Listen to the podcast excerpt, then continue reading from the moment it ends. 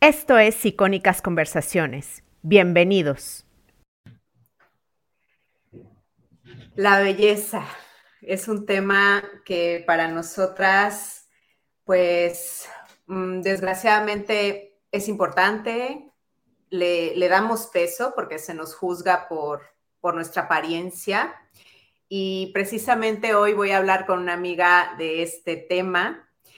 Creo que es un tema bastante relevante porque eh, aunque no lo hayas vivido, creo que sí te vas a identificar mucho porque vamos a hablar de, esa presión social que sentimos las personas, pero en especial las mujeres, ¿no? Por, por querer agradar y, y lo que podemos llegar a hacer y cómo, cómo sanar, ¿no? Porque yo siento que es un proceso, o sea, puedes primero buscar aceptación, hacer lo que esté en tus manos y, después llegar un momento en el que te sientas mejor contigo misma, que yo creo que es lo que le pasó a Sandra Corcuera.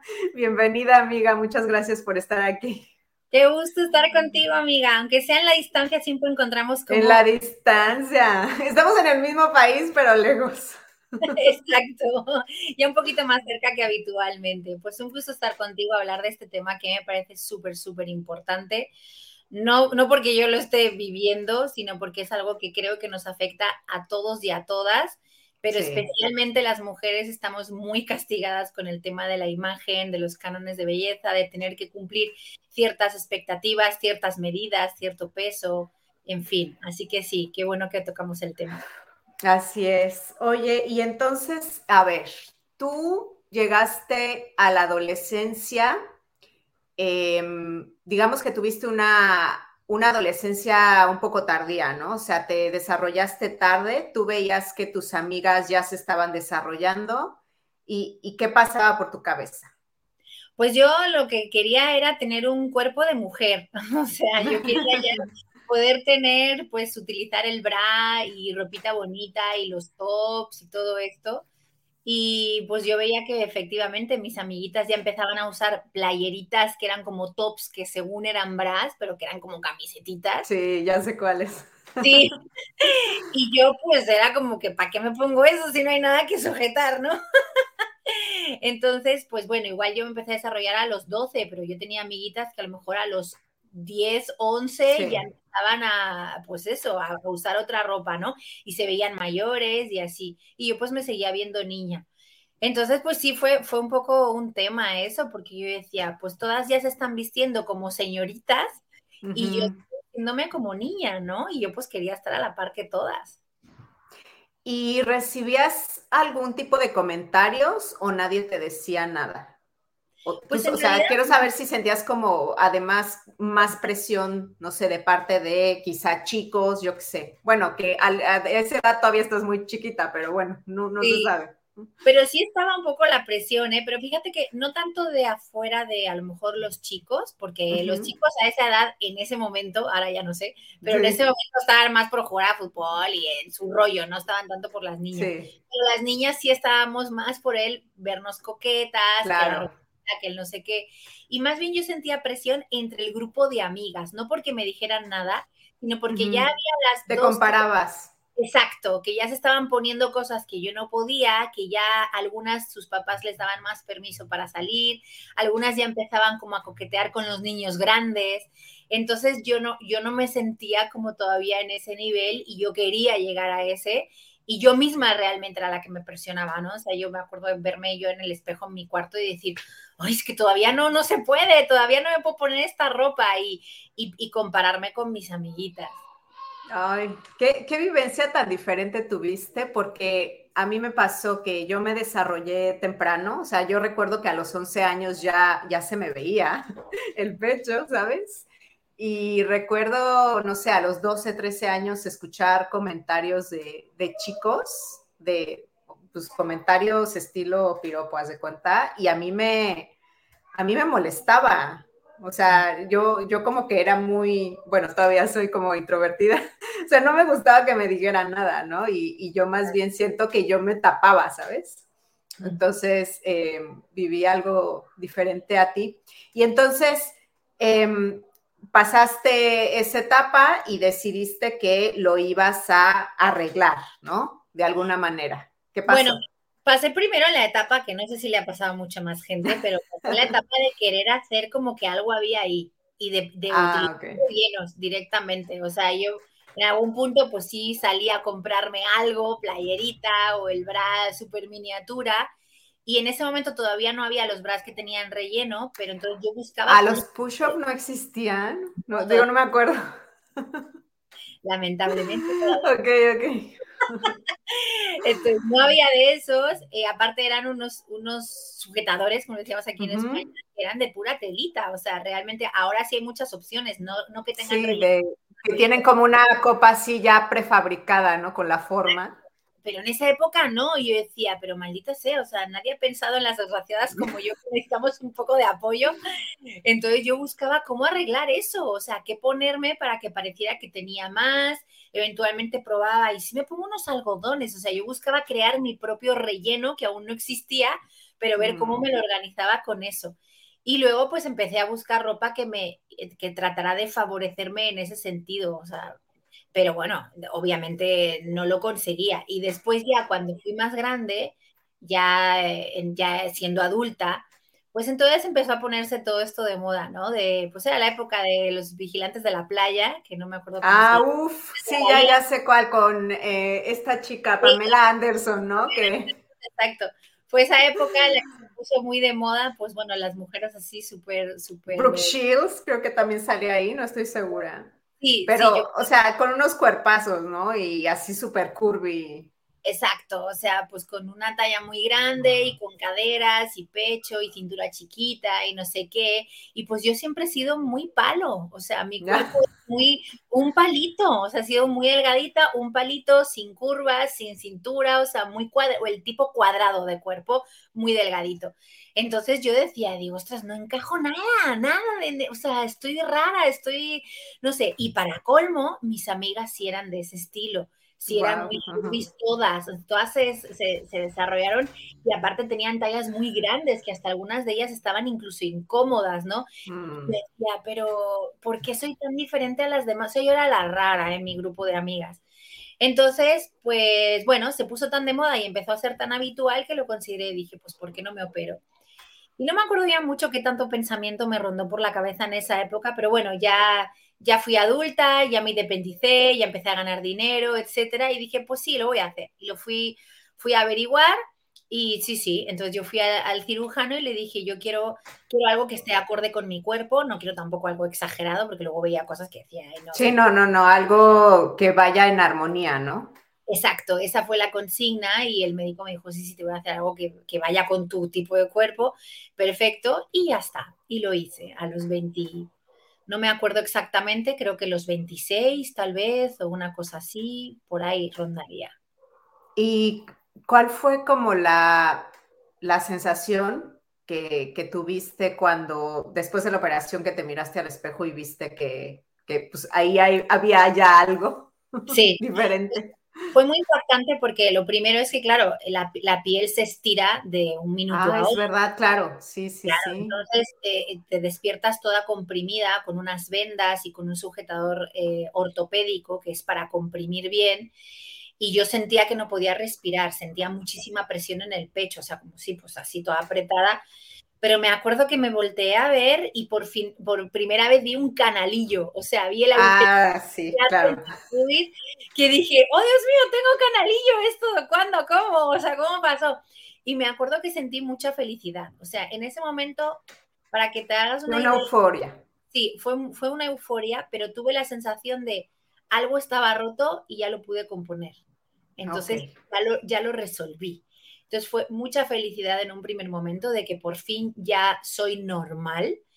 Y por otro lado, sí, muy fuerte. Y cuando ya por fin pude, bueno, pasaron los días, ya pude, pude empezar a llevar ropa normal y mi propio bra y todo, y empecé a salir a la calle, me di cuenta de que la gente me miraba.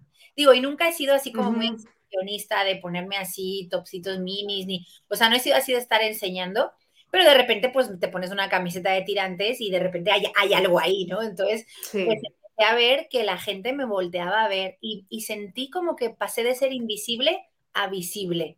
Eso también fue muy impactante para mí, decir, la gente me mira, ¿no? Sí. Entonces, fue como, como lo, lo que más recuerdo que fue así de, oh, wow. Cosa que después, con muchos años después, empezó a convertirse en algo que me, ya, no, ya no me sentía cómoda.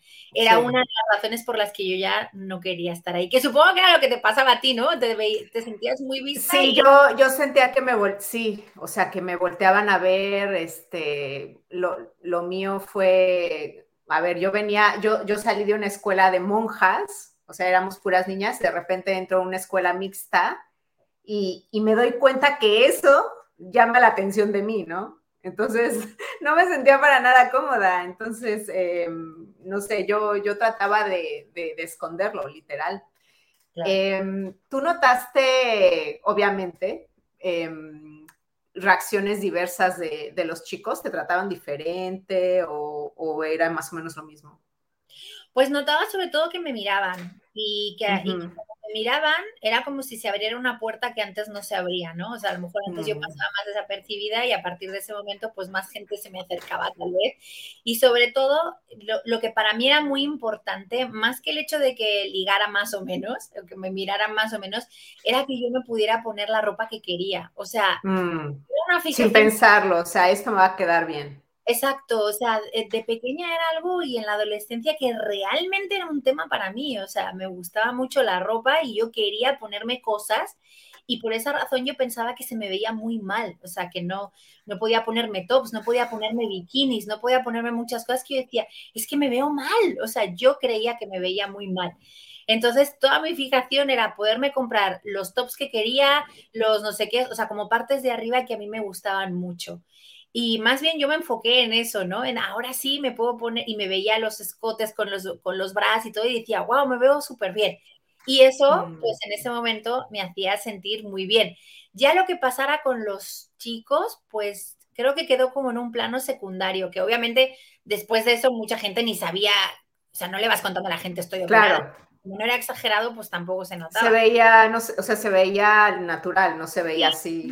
Natural, sí. De hecho, mucha gente no supo que estaba operada hasta que me. No, yo no supe. Exacto. Entonces, pues bueno, por ahí la parte de lo natural más o menos se consiguió, pero, pero sí, era más un tema de verme yo bien conmigo. Sí. Y tuviste eh, no solamente una operación, creo que tuviste dos. ¿Por qué? ¿Qué pasó? Y te pregunto porque yo tengo una amiga que se operó y creo que se le capsuló uno, se tuvo que volver a operar, o sea, no es, no es una nimiedad, o sea, realmente te puede causar algún problema y necesitar otra operación, o sea, ¿qué pasó en tu caso? En mi caso estuvo muy triste porque la primera operación, efectivamente, eso es lo que pasó. Se me encapsuló uno de los implantes, eso significa que el cuerpo el cuerpo, eh, digamos que hace una cápsula justamente con cualquier objeto que venga de afuera. Ah, ya. O sea, lo detecta como cuerpo extraño, ¿no? O sea, esto es algo raro. Exacto. Entonces, digamos que el cuerpo se protege haciendo esta capa, que es una membranita, y ahí queda lo ah. encapsula. Pero hay un, hay un nivel de encapsulamiento saludable, por llamarlo de alguna forma, o normal, vamos a decir, pero cuando el cuerpo ya rechaza mucho, se vuelve algo ya dañino. Entonces, este encapsulamiento que, yo desarrollé en muy poquitos meses, porque creo que no había cumplido ni el año de operada, se hizo muy agresivo en uno de los lados hasta el punto de que cuando se te encapsula muy fuerte, el cuerpo, los músculos de alrededor se te contracturan y yo llego a un punto que no puedo mover un brazo, o sea, directamente no puedo ver del dolor inmenso que tenía. Entonces es como que, haz de cuenta como que te, pinchan y entonces tu cuerpo se, eriza y así te quedas por siempre jamás. Sí, sí, sí, sí. Tu cuerpo estaba así en alerta en esa zona y ya el dolor era muy insoportable y yo ni siquiera relacioné que era por eso, hasta que ya me dijeron, no, es que... O sea, ¿tú qué pensaste? ¿Que era, no sé, el músculo, la axila? Sí, pensé algo muscular, digo, haber hecho algún movimiento, algún tirón, algo, y mm. por eso y resultó que tenía que ver con esto. Ahí el error fue, aquí la cuestión fue que no me pusieron drenajes. Yo no tenía ni idea, claro, en esa época de cómo se hacían las cosas. Entonces, el, cirujano que me operó, no me puso drenajes los posteriores días de la operación y claro, como acabas de operar y demás, pues está saliendo líquido todo el tiempo, ¿no? Líquido y sangre y bueno, y no sé qué cosa sale ahí, pero bueno, te tienen que dejar unos drenajes durante entre tres y, siete días, una cosa así, depende del caso. Y a mí me cosieron, me cerraron y ala, para tu casa. Entonces todo se quedó ahí y empezó a hacer reacción. Entonces, una parte mi cuerpo lo absorbió, pero la otra parte se convirtió en un encapsulamiento de este nivel. Entonces, pues llegué de, urgencias a otro doctor y el doctor me dijo esto, ¿no? Me dijo, pues fatal, porque no te han puesto drenajes y hay que abrir, hay que quitarte estos, estos implantes que además me dijo que no eran los adecuados para mí, ya quién sabe por qué, y me dijo, te pongo otros y ya y lo resolvemos. Bueno, todo mal porque aparte este siguiente doctor me dijo, no, y aparte te cortaron por donde no era y ese tipo de... Ay, no. Y estos implantes no son para ti por tu tipo de cuerpo y además, bueno, todo, todo mal, ¿no? Y me dijo, bueno, pues ya ni modo, ya lo vamos a resolver como se pueda. O sea que mm, mal. Y ya, entonces me operé esa vez y ya a partir de ahí ya no tuve, según yo, ningún problema. Según yo. Según tú. empezaron después. O sea, ¿cuántos años después de eso estuviste viviendo una vida, digamos, normal, con implantes, hasta que te llegaste a plantear quitártelos? Pues igual fueron como tal vez 10 años. A ok, o sea, bastante. Sí, bastante, que viví más o menos normal, o sea, que no, no noté nada del otro mundo. Pero eh, también porque creo que yo, yo como tengo un umbral del dolor muy amplio, muy, muy amplio, o sea, yo puedo estar teniendo dolor y no me doy cuenta, entre comillas, o sea, lo tolero. Te lo aguantas. Me lo aguanto, mucho, o sea, de, de, pequeña he tenido episodios de salud que me han hecho ampliar ese umbral muchísimo, entonces pues me, me acostumbro. Entonces, eh, de alguna manera, como ya me había, había pasado esto de las dos operaciones, yo con estar tranquila ya estaba bien. Entonces, de repente empecé a notar como molestias, pero yo en mi cabeza asumía que era porque tenía un cuerpo extraño dentro de mi propio cuerpo, ¿no? Entonces, de repente empezaba a notar la incomodidad, o sea, literal yo sentía las bolsas de silicona dentro de mi cuerpo y me molestaba. Entonces de repente decía, ay, estoy incómoda cuando me volteo y si me pongo de este lado de la cama también me molesta. Y según qué postura tengo, pues, qué sé yo. O sea, empecé a recordar que lo tenía ahí. Cosa que ah, ok, ya, sí. O sea, antes no te dabas cuenta y llegó un punto en el que te dabas cuenta que estaban ahí todo el tiempo. Todo el tiempo. Exacto. Entonces, pues de repente yo empecé a variar eh, mis rutinas, empecé a hacer ejercicio y demás. Entonces, dije, pues igual es por eso, ¿no? Porque estoy haciendo ejercicio, porque igual la musculatura, yo qué sé, yo misma solita me daba Tú, tú te mandabas tus películas, tus historias. o sea, de esto debe ser normal.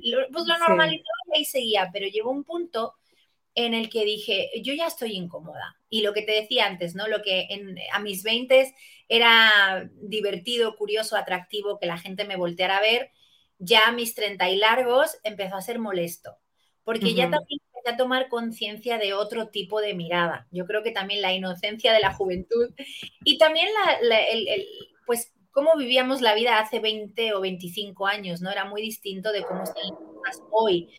Entonces, ahora, em, eh, por ejemplo, antes no, nos costaba mucho ver ciertas líneas, ¿no? O sea, cuando alguien cruzaba la línea del respeto, cuando alguien cruzaba la línea del abuso incluso, ¿no? Entonces, pues en estos últimos años, esto con, con, con, el, con lo que ha estado pasando en el mundo y con escuchar a gente como tú, por ejemplo, que nos abre la mente en este tipo de cosas y ser conscientes de, de, de, lo que está pasando, ¿no? Y del machismo y del patriarcado y del feminismo y de todo esto, pues te vas dando cuenta de que hay cosas que sentías que eran normal y no lo eran. O sea, no lo son, o más bien eran normales, pero no, no eran correctas o no, no son correctas. Y no hay que permitirlo. Entonces empecé a notar eh, me empecé a sentir ese trozo de carne, que al principio no, nunca pasó, y de repente me molestaba que la gente me volteara a ver el escote, cuando a lo mejor yo ni siquiera, ah. ¿sabes? Entonces de repente, según lo que yo me ponía, notaba miradas incómodas, ya, o sea, ya se volvieron incómodas. Y, y, bueno, y a lo mejor también por mi, por mi, mi trabajo, que yo he trabajado en comunicación todo el tiempo y he estado muchos años en tele y en radio y en el espectáculo y demás. Sí, pues claro, además, o sea, es un ambiente en donde la imagen además se valora mucho. Claro, no solo se valora como un extra, sino que si no estás ahí... Se exige. Se exige y es una condición. O sea, no es que tú digas, ah, hablo otro idioma y eso me da más puntos. No, no, es que si no tienes una cierta imagen, no encajas. Por muy, por muy mm. buenas entrevistas que hagas o por muy talentosa que seas, no te puedo dar el puesto de trabajo, ¿sabes? Sí, claro. Mm. Eso, eh, en mis últimos años laborales, yo, o sea, como que tomé mucha conciencia de eso y realmente había cosas que yo no estaba nada de acuerdo. Y aunque a mí siempre me ha gustado verme bien, sentirme bien conmigo y demás, sentí que una cosa es yo me siento bien conmigo porque quiero verme así y hago ejercicio o me hago un arreglito de no sé qué o me maquillo o me peino.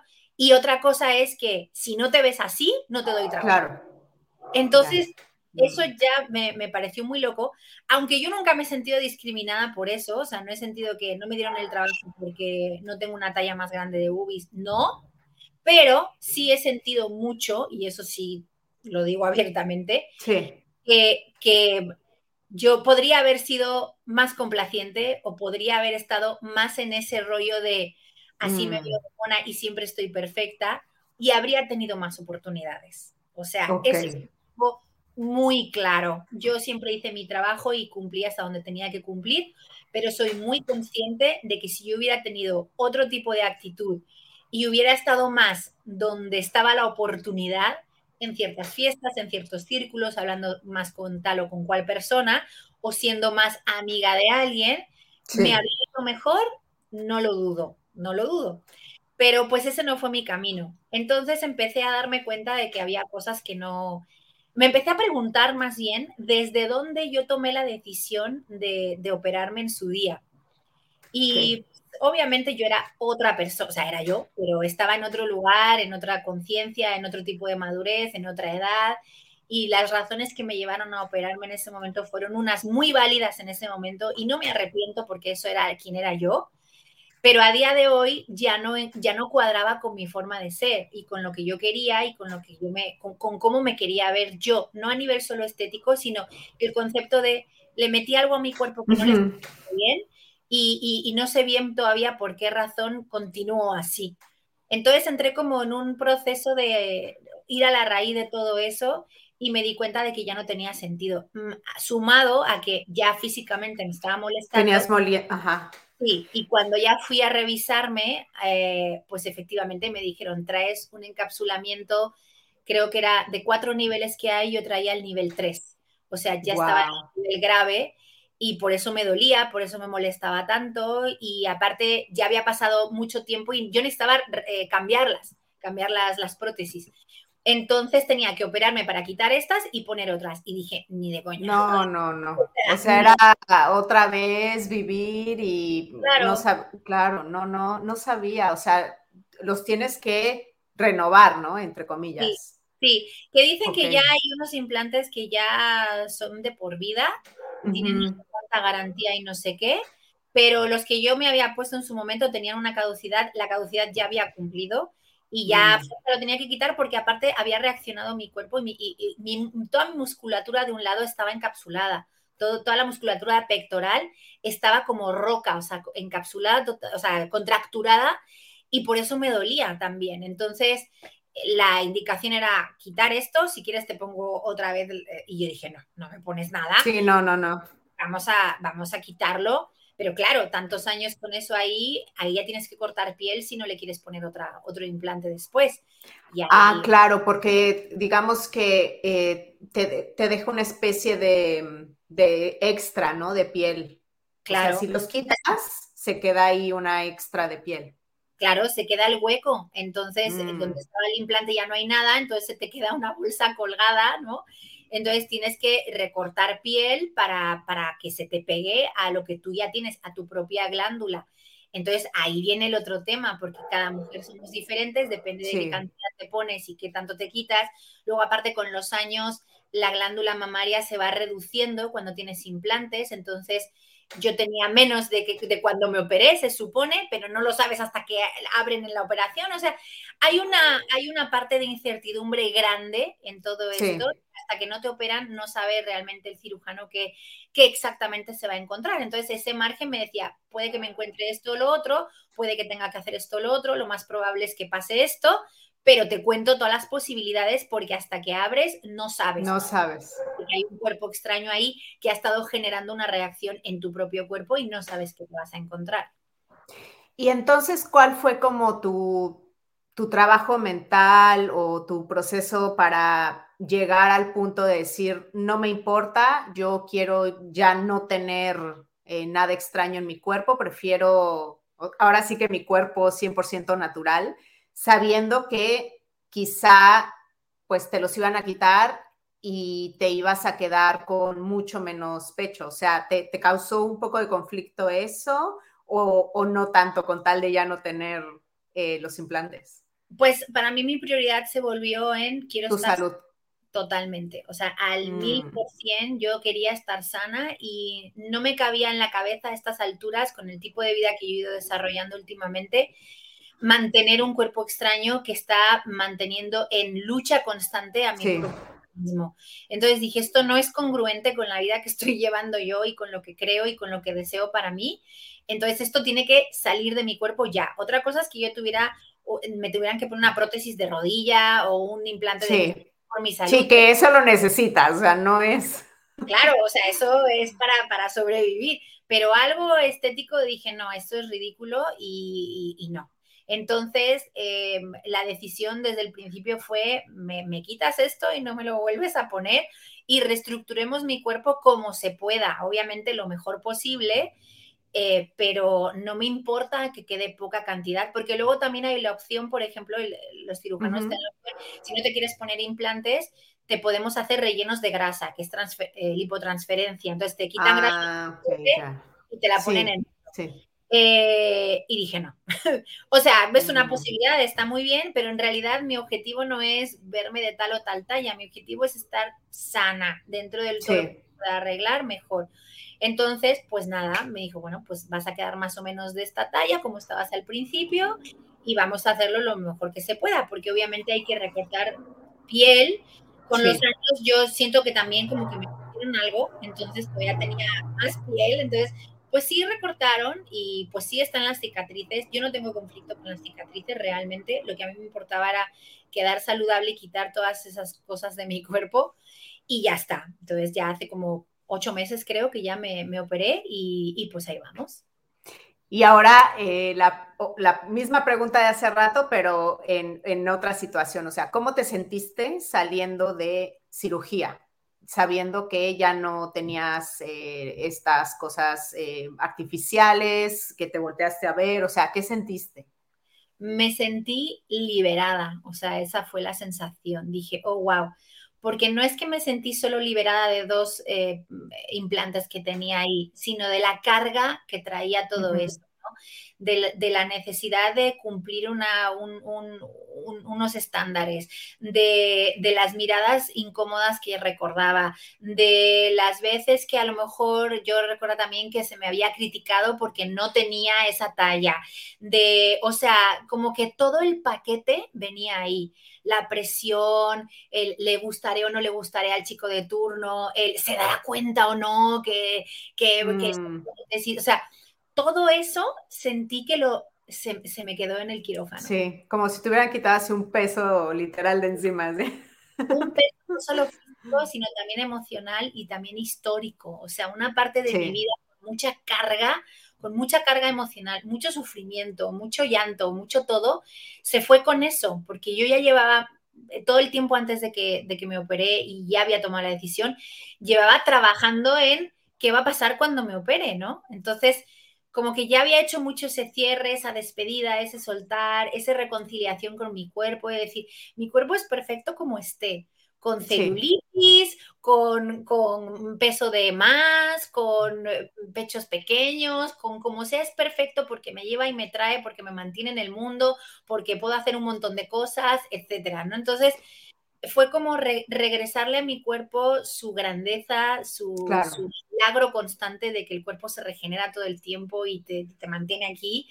y decir, voy a hacer todo lo posible para darte la, la salud que esté en mi, de mi parte, ¿no? Entonces, en, ese momento que me desperté, me acuerdo que lo, que lo primero que dije es, me dijeron, ya, ya pasó todo, ya estás en la habitación y yo así toda, todavía con la anestesia, así, ya, ya soy solo yo, soy solo yo. ¿En serio? ¡Wow! De hecho, yo no, me acuerdo bien, pero me enseñaron un video, o sea, me, mi madre estaba grabando y luego lo vi y yo, es lo primero que dije, ya soy solo yo.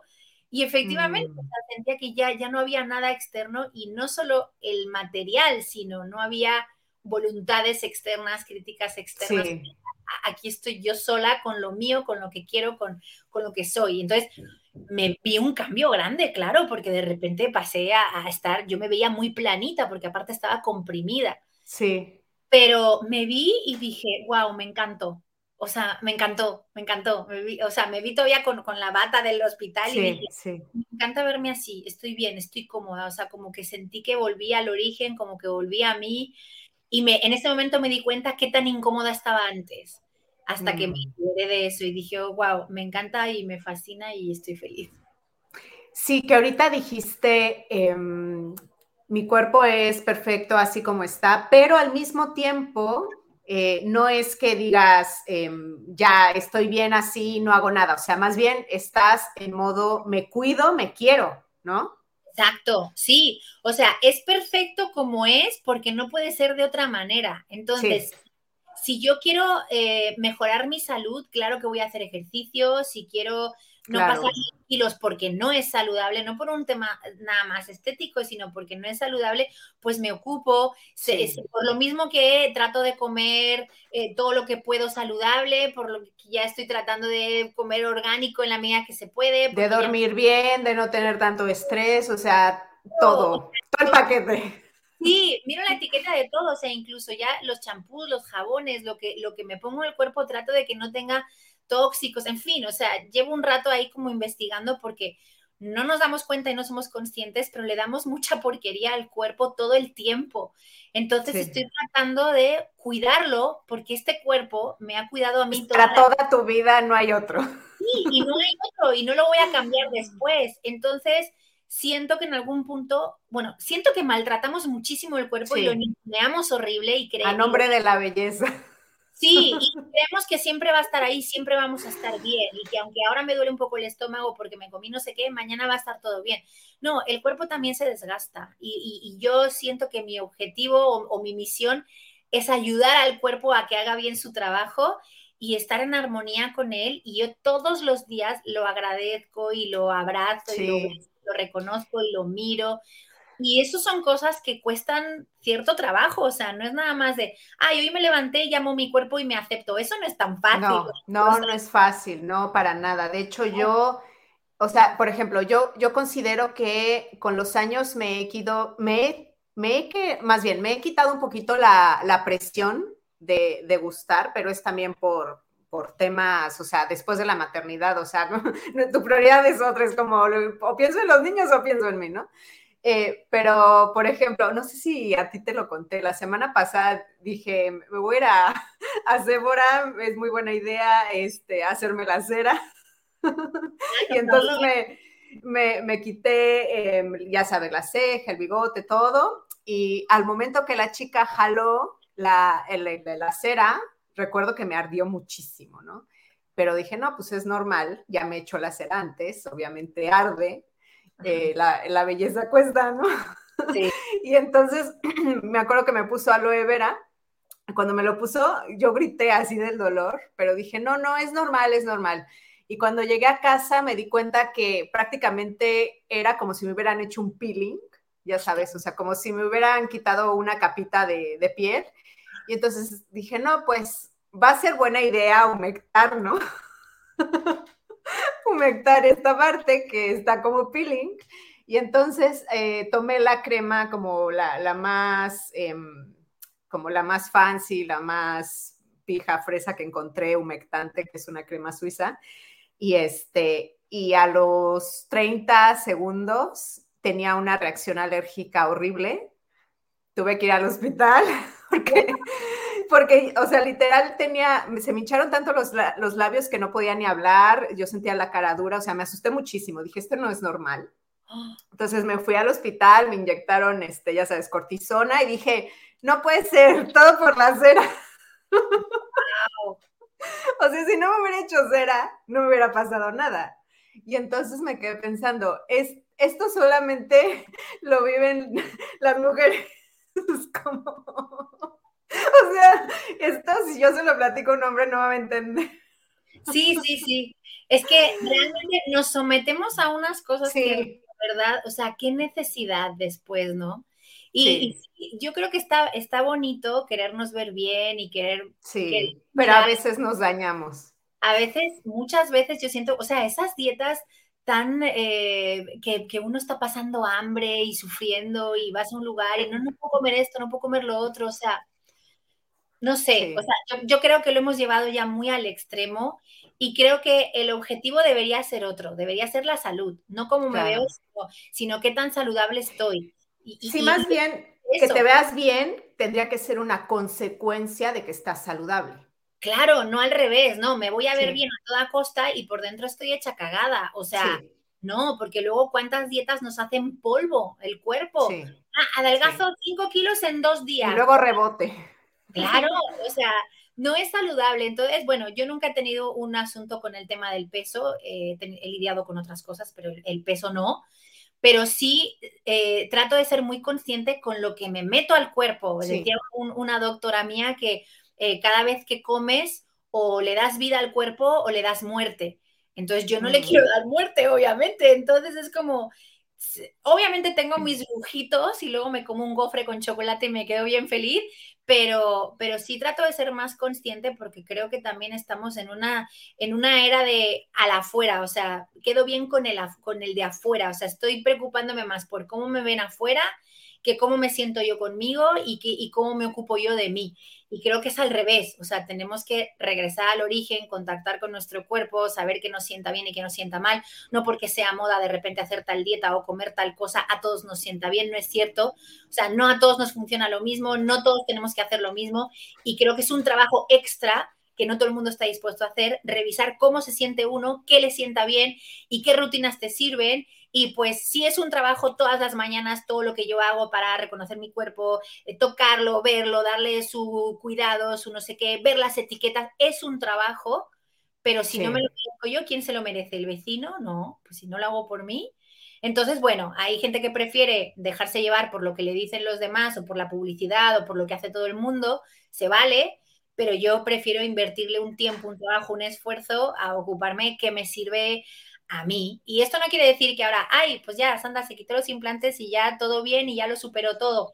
Oye, esto es un reto de todos los días. También hay días que me levanto y no me gusto o digo, tenía que haber hecho más ejercicio o me salió la lonjita, pero es que a esto nos enfrentamos todos los días, o sea. Claro. No, y yo quería hablar contigo porque yo sí quiero eh, dejar un, un mensaje que es muy claro, que es, es normal no gustarse todo el tiempo. O sea, em, es normal sentir incomodidad con tu cuerpo en algún momento, o sea, no siempre te sientes perfecta, guapísima, em, no sé, yo siento que cambia mucho, por ejemplo, después de la maternidad, yo no, yo no me sentía para nada guapa, ¿sabes? O sea, con mi cuerpo físicamente. Yo creo que a muy, pocas mujeres, después de haber tenido un hijo, se sienten, ya sabes, ¿no? Como súper bellas, porque pues tu cuerpo cambia completamente. Y, y, es normal sentirse así, o sea, no tienes que tener esta presión de, ay, lo, es que tengo que amar mi cuerpo así tal cual, o sea, no, es normal sentirse incómoda, o sea, va a pasar, es una etapa. Entonces, em, yo sí quería hacer este episodio para, para decir eso, que es normal no, eh, no sentirse perfecta, sobre todo ahora con tanta comparación de las redes sociales, o sea, la verdad es que lo que ves en Instagram, en TikTok, no es real, está lleno de filtros, de luces, de ángulos, eh, quizá la foto que postearon es la foto número 75 que tomaron, o sea, Entonces, em, no sé, yo, yo siento que hace falta decir esto, que es normal no sentirse 100% a gusto con tu cuerpo, es normal querer, em, querer mejorar, pero no a costa de tu salud. Y no sé si para cerrar, eh, la verdad es que me gustaría que, no sé, ¿cuál sería tu consejo para, para todas estas mujeres que igual no se sienten a gusto, quizá no solamente con sus senos, o sea, con alguna parte? ¿Cuál sería tu consejo? No sé si a ti te ha ayudado algún recurso, algún libro, algún podcast, escuchar la historia de alguien. A mí lo que me ha ayudado es, digo, suena muy así grandilocuente, pero realmente, o sea, yo que he tenido muchos problemas de salud desde niña y he estado a punto de morir en un par de ocasiones. ¿En serio? Y, o sea, yo tuve asma, casi me muero por asma un par de veces, luego me operaron de la columna vertebral y a los 13 me pusieron unas barras de metal que ahí las sigo teniendo y eso pues me acarrea muchos problemas a día de hoy todavía, siempre. O sea, he, tenido problemas importantes y, yo me había como, sea, yo le decía a mis padres mucho, me habéis hecho defectuosa, les decía, porque siempre tengo algo. Y, eso me parece muy injusto, me parece muy injusto eh, darle esa carga al cuerpo bueno, a mis padres ni te cuento, eso es injusticia. Pero bueno, el tema de yo pensar es que mi cuerpo está mal, o sea, así diciendo mi cuerpo no es suficiente, no está, está con problemas, está con síntomas, con enfermedades, etcétera. Cuando lo que está haciendo mi cuerpo justamente es tratar de sobrevivir y que con todo lo que he pasado y con todo lo que sigo pasando y con todos los síntomas que he podido tener y que puedo seguir desarrollando, aún así puedo decir que tengo una vida en la que puedo hacer prácticamente todo, no todo, pero puedo hacer prácticamente todo y, puedo, puedo ser feliz, puedo ir y venir, no estoy impedida en, las cosas importantes. Puedes viajar, caminar, salir con amigos, o sea, las cosas que te hacen feliz. Sí, o sea, como lo, básico lo, lo, puedo hacer, ¿no? Entonces, realmente hay mucha gente que no puede hacer todo eso. Sí. Esa es la realidad. Y yo me, tengo que sentir muy afortunada. Entonces me, me, pareció, el día que me di cuenta de qué injusta estás siendo con tu cuerpo, dije, esto tiene que cambiar. Al contrario, le tengo que agradecer, porque podría no haberme salvado cuando tuve las crisis de asma y haberme muerto. Podría no haberme salvado cuando me operaron de la columna y haberme quedado tetrapléjica. Podría haber sucedido eso podría haberme pasado cuando me dio la crisis de no sé qué cosa y también estuve en el hospital. O sea, mi cuerpo podría haber dicho ya no puedo más. Y no dijo no puedo más, dijo aquí estamos y aquí podemos con todo. Y sigo aquí y teniendo esta conversación contigo. Entonces, al contrario, tengo que súper agradecerle a mi cuerpo que seguimos aquí. Entonces, ¿cómo se me ocurre darle problemas? Los problemas ya vienen solos, o sea, ya, ya están ahí. ¿Cómo voy a yo meterle tóxicos a conciencia? ¿Cómo voy a meterle unos implantes a conciencia? ¿Cómo voy a maltratarlo a conciencia? A veces lo hago y no me doy cuenta. Sí, es cierto.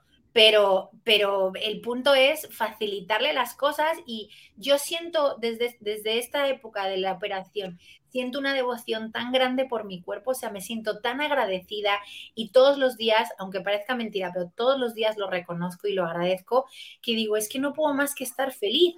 Y hasta cosas como el tema de pues la celulitis que todas tenemos o de repente que ya ves que se te va colgando más el bracito porque se le... Normal.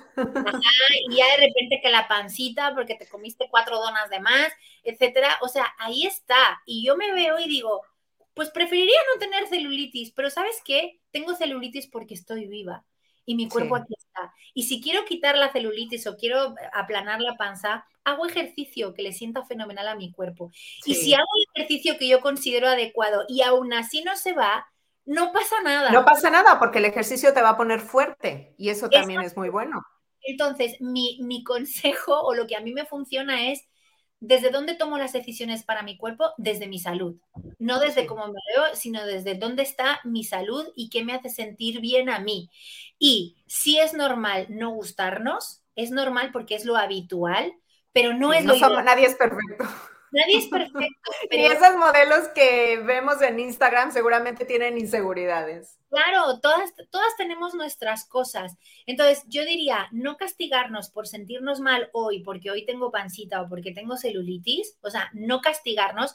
Si nos castigamos, aceptarlo, pero buscar la manera de estar ok con lo que somos, porque sí. es lo más habitual que todo el mundo se critique y no esté contento, pero, o sea, aceptar esta parte de que hoy no me siento bien porque tengo pancita, pero lo que voy a hacer es trabajar para quitármela si es que quiero. Y si porque es que tienes control, o sea, tienes cierta maniobra de control y dices, me puedo, eh, puedo empezar a caminar, puedo empezar a hacer pesas, puedo empezar, pero como dices, eh, no sé, amando tu cuerpo y agradeciéndole ya por estar sano. Sí, siento que hay dos formas de hacerlo, ¿no? Lo puedes hacer desde el amor a tu cuerpo, quiero estar bien y quiero verme bien y estar contenta y estar saludable, o quiero quitarme la panza porque odio mi panza. O sea, desde el amor o desde el odio, desde dónde estás decidiendo. Y yo creo que es muchísimo mejor hacerlo desde el amor. Y al final, pregúntate por qué le tienes odio a tu panza o a tu celulitis. ¿De dónde viene eso? ¿Qué, daño me hace a mí tener el brazo con celulitis? En realidad no me hace ninguno. Bueno, tengo un poquito más de grasa ahí, pero daño, daño, ¿me impide hacer algo en la vida? No, más, bien, más bien te, yo creo que te preocupa que te juzguen los otros, ¿no? Exacto. O sea, estás poniendo el control y el poder en, en los otros. Ese es el punto. Y creo que si todas y todos nos vamos al origen de por qué estoy odiando mi peso, mi cuerpo, mi celulitis, mi colgajo, mis pechos caídos porque fui mamá, o sea, ¿por qué lo estamos odiando? A, a, lo mejor no por mí, probablemente va a ser porque no se ve bien afuera, porque me van a juzgar, me van a criticar, porque, porque tengo tal edad y ya no debería tener los pechos caídos, entonces tengo que operarme porque me tengo que ver fenomenal en la playa. Pues no, o sea, ¿quién está viviendo tu mm. vida? ¿El de al lado o tú? ¿Es tu cuerpo? ¿Quién se mete a quirófano? ¿Quién está sufriendo con la dieta? ¿Quién está, sabes? Entonces, cuando lo regresamos todo al amor por ti, pues no, te preocupa que te diga el de al lado, o sea, básicamente te da lo mismo. Sí, claro, no, y ahorita, por ejemplo, ya llegaste o estás llegando a un punto en el que eh, la belleza física eh, que puedes tener es consecuencia de cuidarte y de amar, que es como lo ideal, ¿no? Pues Sandra, dime si alguien que nos escucha quiere contactarte, seguirte, hacerte preguntas, escuchar tu podcast, etcétera, etcétera, ¿dónde te encontramos? Pues me encuentran por todas partes como Sandra Corcuera. Pueden ir a mi web directamente, sandracorcuera.com, y ahí les reenvío a todo lo que hago. En mis redes estoy como Sandra Corcuera. Tengo un episodio de mi podcast se llama Los Alquimistas, que justo les hablo de cómo fue todo este proceso para mí. También hablo de muchas otras cosas de, del cuerpo también y de crecimiento personal y espiritualidad. Ahí lo encuentran en todas las plataformas y pues, pues así, así estoy a su disposición porque luego hay mucha gente que me escribe hablando de esto sí. y me preguntan, estoy a punto de operarme o no sé qué hacer o no sé cómo. Yo les contesto siempre, o sea, no tengan problema, yo les contesto directamente, está mi WhatsApp en redes y sin ningún problema, porque en su momento yo también busqué a alguien que hubiera pasado por lo mismo y me costó mucho encontrar a alguien que me, que me, que me diera tips. Eh, y, y, pues yo lo agradecí mucho, así que pues aquí estoy para quien lo necesite. Muchísimas gracias Sandra por tu tiempo y las veo en el próximo episodio. Gracias por escuchar icónicas conversaciones, en donde exploramos ideas clave y hacks para una vida plena y con propósito. Sapiencia y Ciencia para la Vida.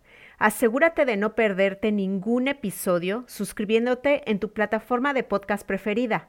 Para más contenido y actualizaciones, sígueme en mis redes sociales. Me puedes encontrar como Jessica Austria. Hasta la próxima.